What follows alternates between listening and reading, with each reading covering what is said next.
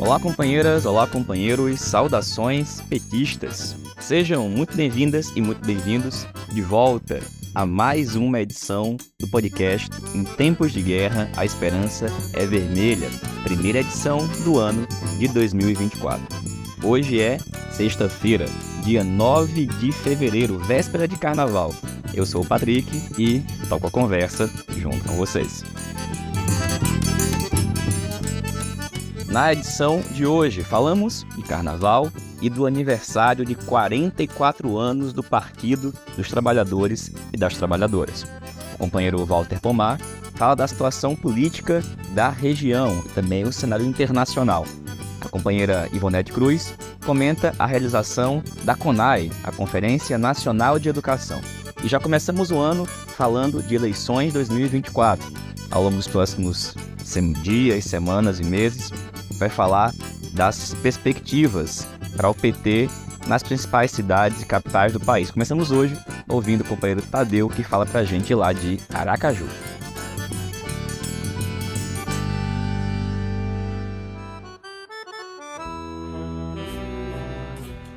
E pessoal, pouco mais de um mês, né, sem a gente se falar, sem se encontrar. Muito bom reencontrá-los, reencontrá-las, saber que tem muita gente aí nos escutando.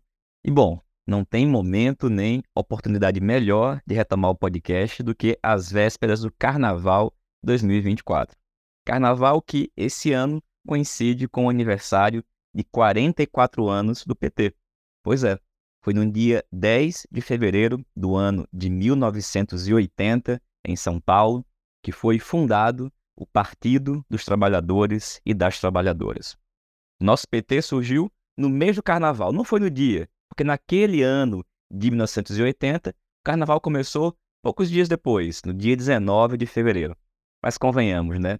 O partido que é responsável por organizar amplos setores da classe trabalhadora brasileira, por buscar realizar transformações profundas no nosso país, está muito associado à perspectiva de alegria e felicidade do nosso povo. Por isso, nesse ano 2024, em diversas cidades do país, nós vamos, literalmente, né, botar o bloco na rua.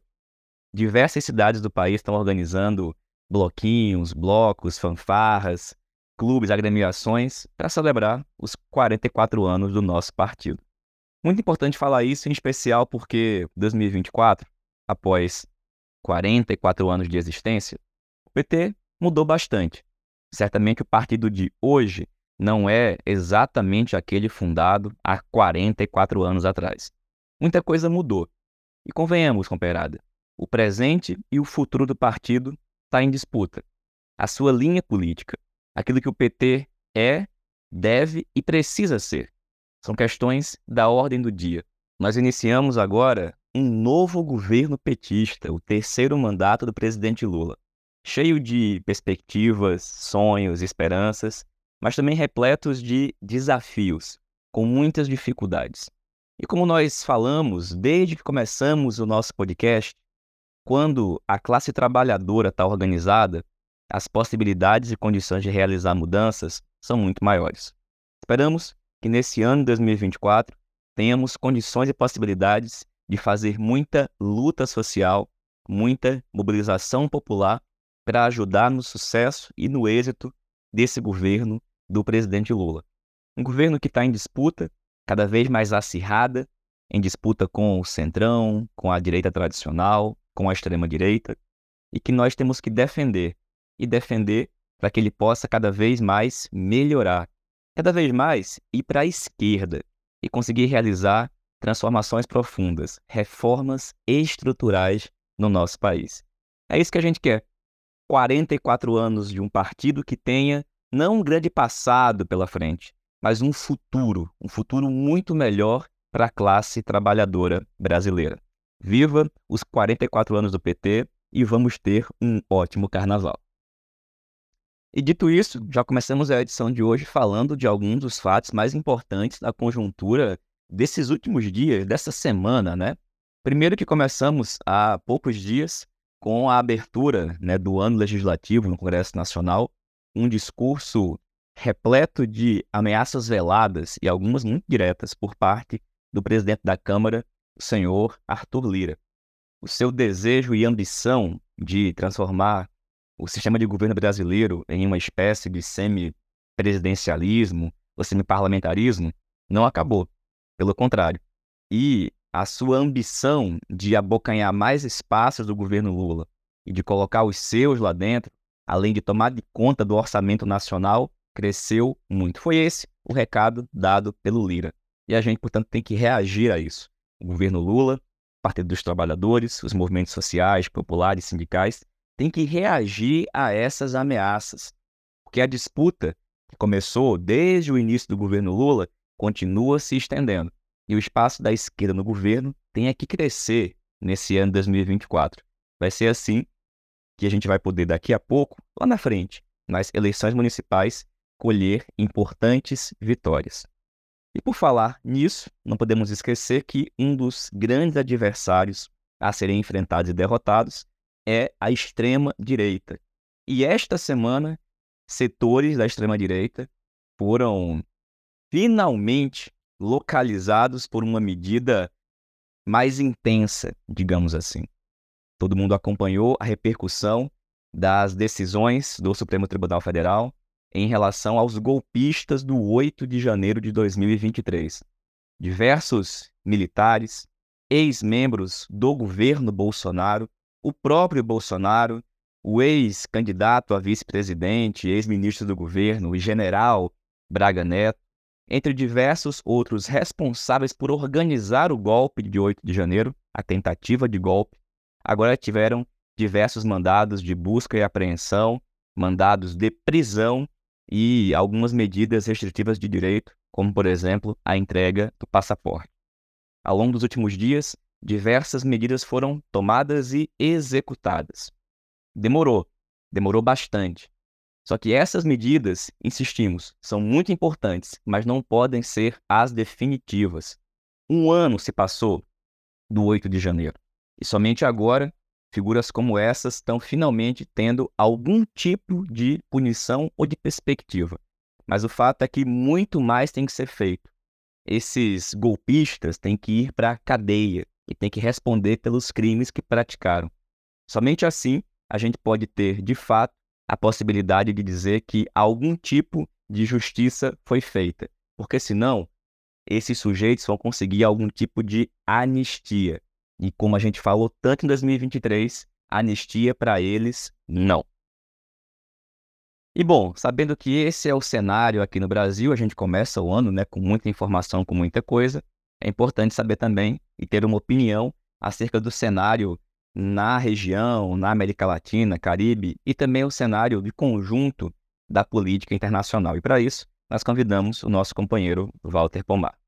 Olá, Patrick. Olá, ouvintes do podcast. Bom, como todos vocês, eu terei dois bons motivos adicionais para festejar o carnaval esse ano. O primeiro motivo é que sábado, dia 10 de fevereiro, além de ser o início oficial do carnaval, também é a data de aniversário dos 44 anos do PT. O segundo motivo é a operação ocorrida nos últimos dias, que finalmente bateu nas portas de alguns fardados mais graúdos, Agora, embora seja carnaval, a gente não deve nos fantasiar de poliana e achar que tudo está no melhor dos mundos. Pelo contrário, a situação política segue muito complicada, a situação econômico-social segue muito complicada e vai ter reação dessa extrema-direita, vai ter consequências. E por isso mesmo, o que a gente não pode fazer é baixar a guarda e passar o pano. Exemplos de passar o pano foi a declaração atribuída a um importante dirigente petista, cujo nome não vou citar, pois afinal ele depois disse não ter dito que a imprensa disse que ele disse,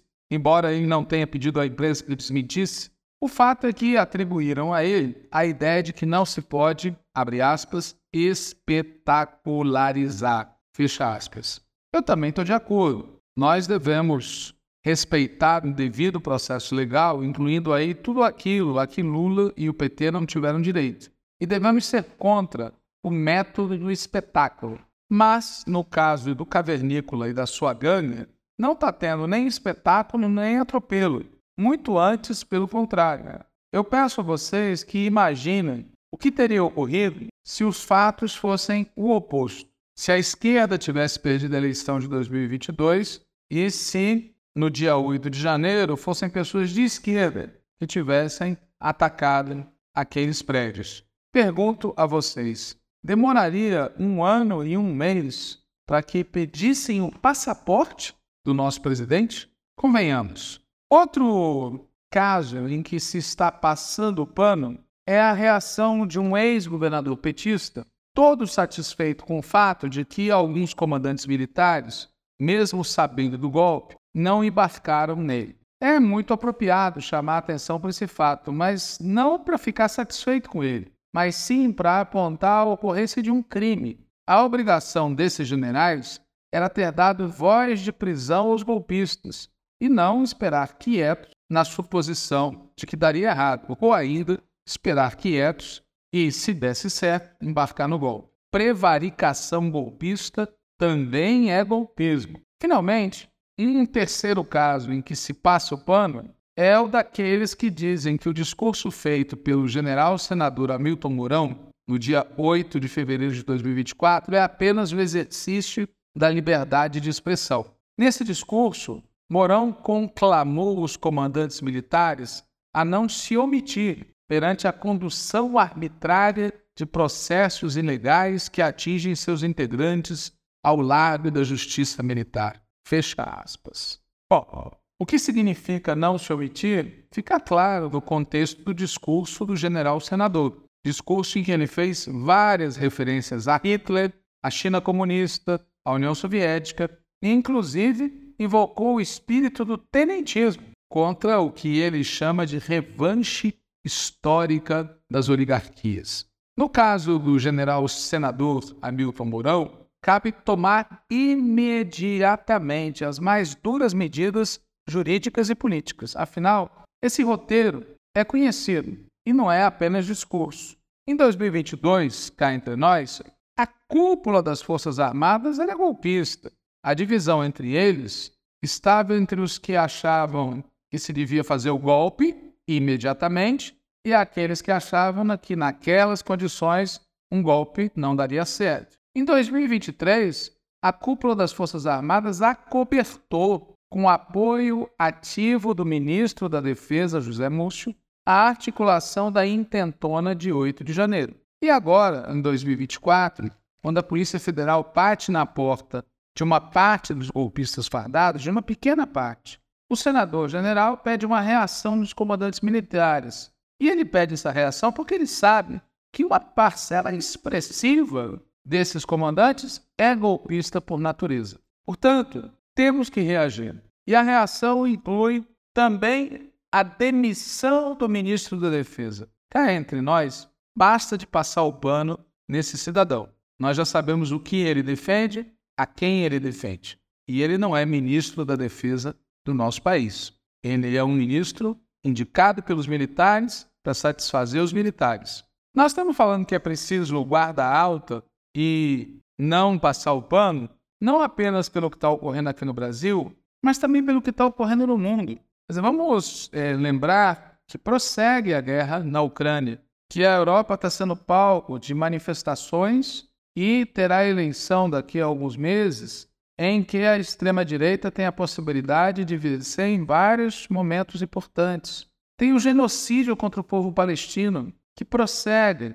Nós estamos falando de cerca de 30 mil pessoas que foram assassinadas, civis, em grande maioria crianças, foram assassinadas pelo Estado de Israel. E apesar disso, ainda há quem proteja o sionismo. Aqui no nosso continente, tem uma operação golpista contra o governo Petro na Colômbia. Não começou agora e não vai terminar agora. Gustavo Petro chamou recentemente uma manifestação popular, mais uma, para defender o seu governo. Tivemos também, recentemente, no dia 4 de fevereiro, a eleição do Naíbe Bukele. Essa eleição não poderia ter ocorrido, porque a Constituição de El Salvador proíbe a reeleição. Só que o cidadão, além de ter invadido o Congresso, colocou a sua força no Congresso para alterar a composição da Corte Constitucional, que por sua vez fez vista grossa ao fato de Bukele sair candidato à reeleição, mesmo que isso seja proibido. E Bukele usou e abusou na campanha eleitoral do fato de ele estar usando de mão dura contra o crime. Que o crime é um problema em El Salvador e em outros países atravessados pela pobreza e pelo neoliberalismo, ninguém tem dúvida. E ninguém tem dúvida também que uma parte importante da elite, inclusive daquela que sustenta presidentes como Bukele, tem laços promíscuos com crime. Mas a gente conhece bastante situações em que os que criam a dificuldade oferecem facilidades. E é isso que o Bukele está fazendo, usando a repressão violenta contra o crime para aproveitar e reprimir o povo trabalhador e a esquerda e habituar o país a um ambiente ditatorial. Quem fala isso? Ele próprio, que se apresenta como um ditador cool. Notem que a imprensa que fala grosso contra governos de esquerda que eles consideram autoritários esconde ou não fala nada sobre o que está acontecendo em El Salvador e também sobre o que está acontecendo no Equador, onde há uma situação similar em que o governo neoliberal de Noboa enfrenta o crime organizado e começa a utilizar isso como ativo eleitoral. Outro exemplo de situação tensa na nossa região é a Argentina, onde, depois da eleição de Javier Milei e da sua posse,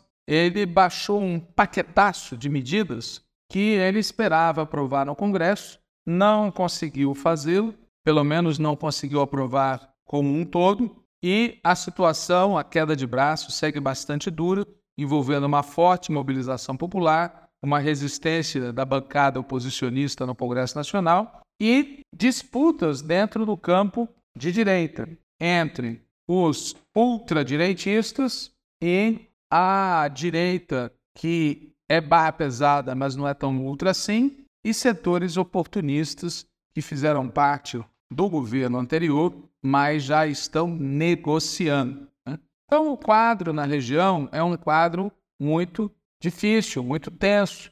E por isso a gente não pode nem vestir fantasia de poliana, nem baixar a guarda, nem passar o pano. Infelizmente, passar o pano é o que aconteceu recentemente no Chile. Todos devem ter acompanhado a grande tragédia ocorrida no Chile, um grande incêndio, mortes, uma situação terrível, mas os meios de comunicação chilenos, uma parte deles pelo menos, preferiu dar mais destaque para o falecimento e o funeral do ex-presidente Pinheira. Pinheira era presidente e, como presidente, tem direito a um funeral à altura. Até aí vai.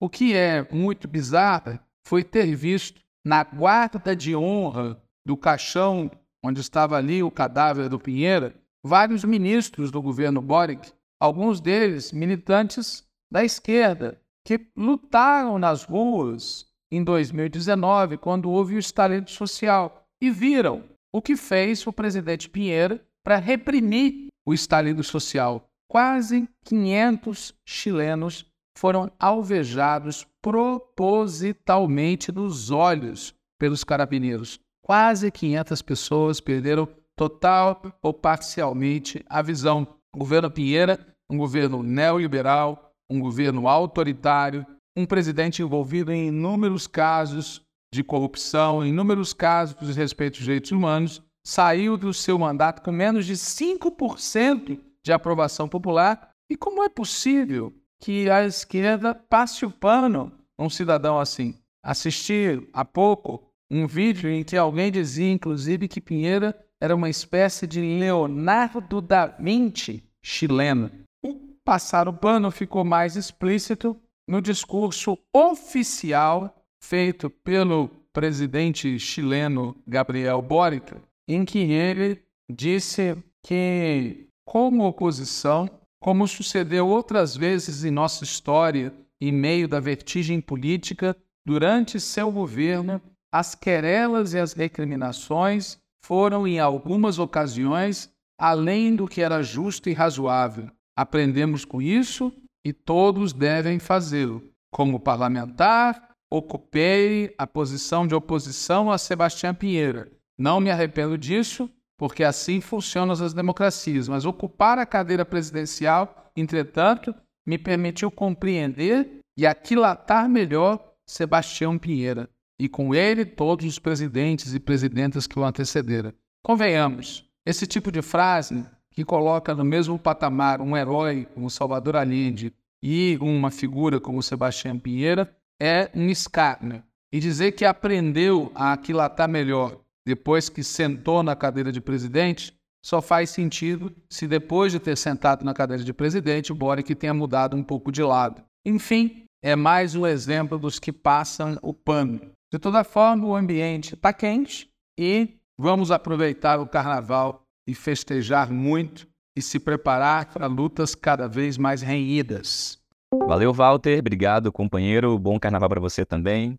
E do Walter, a gente vai escutar agora a companheira Ivonete Cruz, integrante da direção nacional da CUT e também da CNTE, a Confederação Nacional dos Trabalhadores e Trabalhadoras em Educação, que participou da Conferência Nacional de Educação, a CONAI, uma importante atividade, um importante espaço nacional para o movimento de educação e que, bom, cumpriu um importante papel lá ao organizar os professores, professoras, demais profissionais da educação, trabalhadores em educação, para lutar pela reforma do novo ensino médio, pela revogação, digo, do novo ensino médio e para disputar espaço e denunciar a presença negativa das fundações privadas, uma fundação lema no Ministério da Educação. E é com o Ivonete que a gente escuta a partir de agora. Olá, Patrick. Olá, ouvintes do podcast. De volta aí na sexta-feira de carnaval e trazendo aqui as últimas informações da Conferência Nacional da Educação, a CONAI, que ocorreu de 28 a 30 de janeiro de 2024. Primeiro, colocar que a Conferência Nacional da Educação foi um espaço construído é, pelas conferências municipais, estaduais e regionais, onde foram eleitas as delegadas e eleitos os delegados para participar da etapa nacional. Além dos delegados e das delegadas, participaram também observadores e observadoras. Foi um espaço muito, muito importante, muito importante era visível a euforia, a alegria das pessoas que fazem a comunidade escolar, que debatem educação no Brasil, de voltar a se encontrar num espaço de discussão das políticas públicas da educação, algo que não acontecia desde o golpe. Por outro lado, é importante colocar que a Conferência Nacional da Educação a partir dos debates que ocorreram nas estaduais, nas municipais, nas distritais, na distrital e na nacional, aprova um documento base bastante importante, com eixos muito importantes para a reconstrução da educação no Brasil. Foram debatidos nos eixos, nos colóquios, nas plenárias, os eixos que discutem vários aspectos relacionados a garantia do direito ao financiamento da educação pública, a questão da diversidade, a questão da construção do Sistema Nacional de Educação, da valorização dos, da, dos profissionais da educação. Então foram debatidos vários temas e desses temas foram saiu um documento, um texto base extremamente importante. Agora é importante frisar o texto base ele é o documento orientador. A lei ela precisa garantir o que está no texto base. O Plano Nacional de Educação, que virá no próximo decênio, ele precisa trazer as, o que está posto no texto base. Nós precisamos ter um Plano Nacional de Educação que traga exatamente o que foi aprovado nos espaços das conferências, tanto nas etapas estaduais, municipais e distrital, como na etapa nacional. E para isso é, é preciso construir um forte debate junto ao Congresso Nacional e construir mobilização de massa, debater com a população e debater e ocupar as ruas para defender um plano nacional que de fato seja o plano que foi discutido e debatido através do texto base. E para encerrar, dizer que a Conferência Nacional da Educação também foi um espaço onde nós levamos pautas importantíssimas. Em vários momentos, foi ecoado o grito do revoga o novo ensino médio, essa contra-reforma que desmontou a educação básica. Em vários momentos foi, foi colocado, revoga esse modelo, em vários momentos em que o ministro esteve presente. E para e dizer que o momento auge, o momento forte da CONAI foi no último dia durante a presença do ministro da Educação, com a presença do presidente Lula, quando todo aquele público começou a gritar: fora Lehman, fora Lehman. Lehman é o empresário que hoje domina a política pública no Ministério da Educação. Nós temos um MEC que tem, uma, que tem como política a ideologia privatista e defendida pela Fundação Alemã e pelo Todos pela Educação. Então, esse foi o grande recado no último dia da CONAI. Fora Lemã, fora Lemã, fora Lemã. O recado foi dado ao ministro da Educação e ao nosso presidente, Luiz Inácio Lula da Silva. Tchau, tchau, abraço, bom carnaval. Valeu, Ivonete, obrigado, companheira, e bom carnaval para você. E mais do que isso, né? A companheira Ivonete também esse ano está como pré-candidata a vereadora na cidade de Aracaju, lá em Sergipe. Boas festas e boa preparação para essa grande tarefa, companheira. E falando em Aracaju, é de lá que a gente vai escutar também o companheiro Tadeu. O Tadeu vai falar para a gente do cenário e das perspectivas para o PT em Aracaju.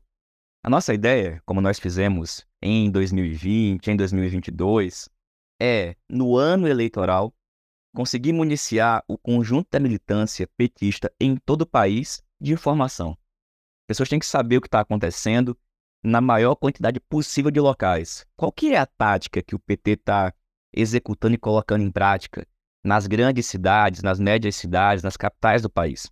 Vamos passar, portanto, aqui meses trazendo o máximo de informações possível. E já começamos agora ouvindo o companheiro Tadeu, que fala para a gente das perspectivas para a cidade de Aracaju. Vamos lá, Patrick, gostei da pergunta, tem muita dúvida, pois é. É, tá em disputa essa, essa tática, mas formou-se uma maioria na direção e na base do partido. Essa maioria está buscando diálogos com todas as tendências, demais candidaturas inscritas, para conseguir unificar mais rapidamente o partido numa tática de oposição aos governos neoliberais de Edivaldo Nogueira, prefeito da capital, e de Fábio Metidieri, governador do estado, mas as tendências, a articulação de esquerda, resistência socialista e esquerda popular socialista vêm se reunindo né, desde final do ano, e construíram uma tática que, em síntese, significou a companheira Ana Lúcia, ex-deputada estadual, vice-presidenta estadual do PT Sergipe, buscou a companheira Eliane Aquino, que hoje coordena no Ministério do Desenvolvimento Social com Elton Dias o programa Fome Zero, né, Bolsa Família. É, a companheira pediu um tempo, mas informou publicamente que, por motivos pessoais, ela não pode assumir a tarefa de ser candidata de oposição aos governos neoliberais de Fábio Mitidieri e de Edivaldo Nogueira. A gente tem total solidariedade e respeito ao limite informado pela companheira Eliane. Ela fez, inclusive, isso de público, né, num programa de rádio. Então, assim, toda a nossa solidariedade. E nesse diálogo que a companheira Ana Lúcia, que muitos outros militantes dessas três tendências teve com a companheira Eliane, nós informamos que ela, se topasse, seria uma candidata de consenso no partido. Informamos que, caso ela não pudesse, né, a gente sabia que ela estava numa situação delicada e estava pensando, nós informamos a Eliane, informamos ao partido de que indicaríamos a companheira Candice para disputar a prefeitura na impossibilidade da Eliane. E assim fizemos. Né? Escrevemos a companheira Candice. Candice conta hoje com a grande maioria da direção municipal do PT, do apoio na militância do partido. Por óbvio, como é uma jovem companheira, precisa de muito diálogo com a militância histórica, porque esse é um dos motivos pelo qual a articulação de esquerda sempre fez oposição à antiga maioria, que rachou de cima a baixo, e nós sugerimos uma linha política.